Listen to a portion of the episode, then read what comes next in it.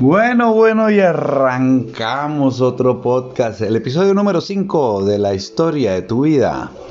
Tú eres el protagonista, haz que valga. Bueno, bienvenidos a este episodio. Tenía que hacerlo, tenía que hacerlo y como ya digamos que le agarré un poco la onda, pienso yo, entonces aprovechar, aprovechar que ando como con feeling para esto. La idea es, pues lógicamente, contar una historia. Una historia que me está pasando. Aquí al Checho. Ustedes saben que yo soy un proceso. Un proceso de muchas cosas espirituales, eh, de vida, de, de, de ciclos en la vida. Y también, pues lógicamente, una... En hechos, en hechos, porque hay que, estoy en una aventura, estoy en la lucha, eh, estoy iniciando mis segundos 40 años, son nuevos amigos, nuevo país, nuevo trabajo, en fin. Entonces, pues nada, me pasan muchas vainas y no solo, o sea, la idea de contar esta historia, de ser contador de historias, no es solamente, pues, para cuando yo tenga 70 años, ¿sí? Y les diga a mis nietos, venga, venga, venga, les cuento una historia, pero pues ya no se cuentan como antes, porque los chinos si ahora no le paran bolas a uno con la tecnología, ¿cómo será en el futuro? ¿Cómo será en 40 años? Entonces esto es para cuando yo tenga 80 años y a mis nietos yo les ponga este podcast y se caguen de la risa conmigo escuchando las, las historias del abuelo Checho y también, pues, o sea, no solamente para eso, sino también para que usted se divierta un poquito. Este podcast es de mi jefe. Es de mi jefe porque resulta que es igualito a un compañero de trabajo, se llama Orlando Rueda, un compañero de vida, se llama Orlando Rueda, alias el Krusty. Este podcast es dedicado a mi amigo Krusty, uno de mis mejores amigos, nos conocemos desde la infancia, baloncesto, lógicamente, Colegio Virrey Solís. Desde 1994 somos amigos. Eso es un montón de años. De puta, son 26, 27. 27 años de amistad con el Krusty. Siempre ha estado ahí. Orlando siempre, siempre ha estado en mi vida en los diferentes ciclos. El weón siempre, siempre ha estado desde cuando presté servicio. Eh, y hijo Marico, usted está, prestando, está en el ejército. Yo sé que eso es muy duro. Le, toma, le presto mi novia para que se la... Porque yo sé que usted allá en el ejército es duro. Sí, así tal cual, una amistad muy fuerte. el baloncesto siempre ahí.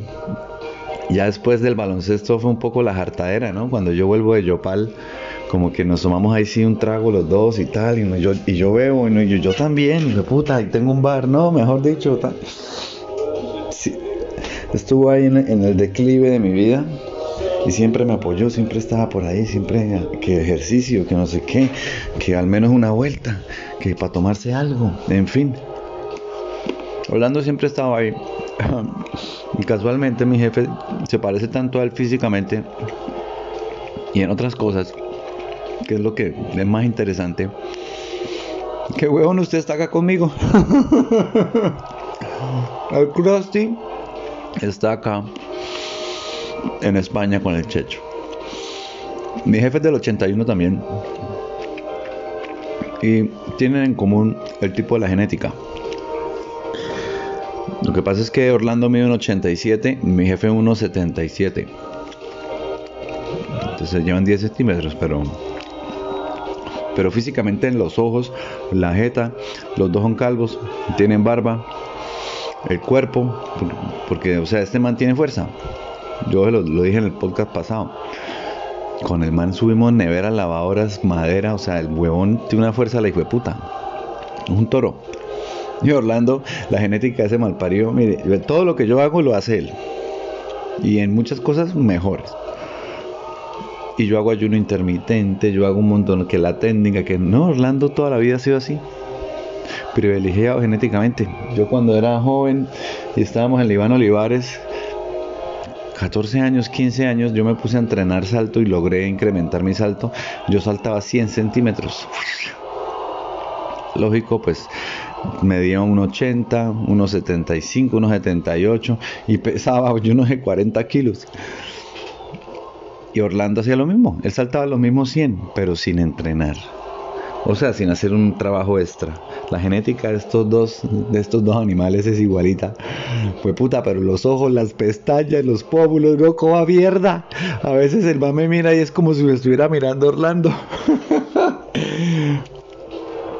Interesantemente los dos fuman cigarrillo rojo. Eso fuma todo el día, hijo de puta.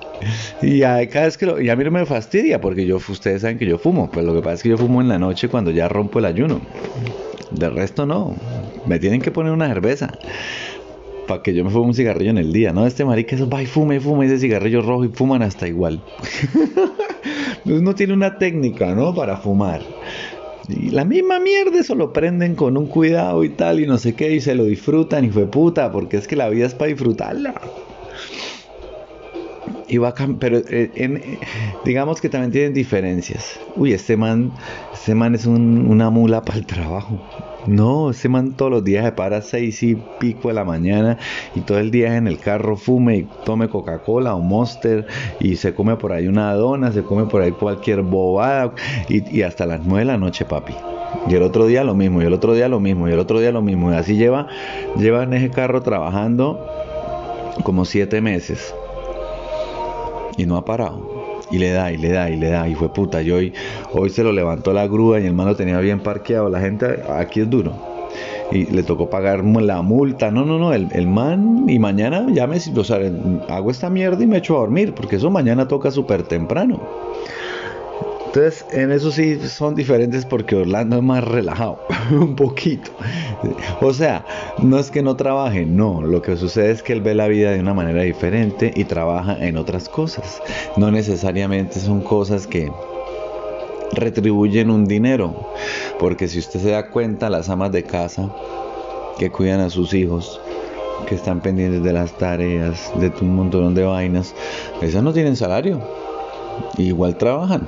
Pues Orlando es igual, él tiene una sobrina y la sobrina es como si fuera la hija de él.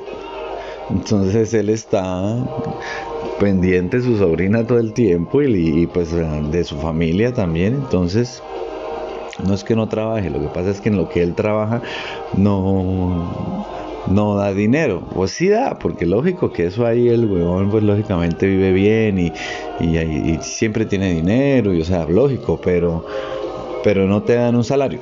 Ok, listo. Entonces, este mantiene un problema de dislexia que no tiene nada de malo, porque simplemente él es así. Además, como es español, se disimula bastante, porque él es de Madrid, de un pueblo de Madrid. Pero él, piensa algo y no lo puede decir tal cual lo pensó, porque se le ta, un poquito y se le, cortan las palabras y no, yo, yo paso 14 horas con Juanpe ahí en la camioneta y el man es una chimba. El man es una chimba, es Krusty. El man es Krusty, el man es mi amigo, Orlando Rueda. Pero entonces la comunicación es ya está empezando a mejorar, pero por lo que yo ya le estoy agarrando la onda, ¿sí? Pero, pero, pero no es tan fácil. Por el, porque tiene ese problema de dislexia, de que, de que, es, lo que él piensa no lo puede comunicar tal cual lo pensó. Entonces, pues nada, este podcast era para saludar a mi amigo Krusty, para decirle que pues que lo quiero mucho y que, en, todas las, desde hace 26, 27 años eh, ha estado presente en mi vida, aún inclusive aquí en esta historia, en este viaje, porque esta es la historia de mi vida. Espero que les haya gustado y pues nada, les mando un abrazo. Tienes que ser el protagonista de tu vida, haz que valga. Un abrazo, besito, chao, los quiero.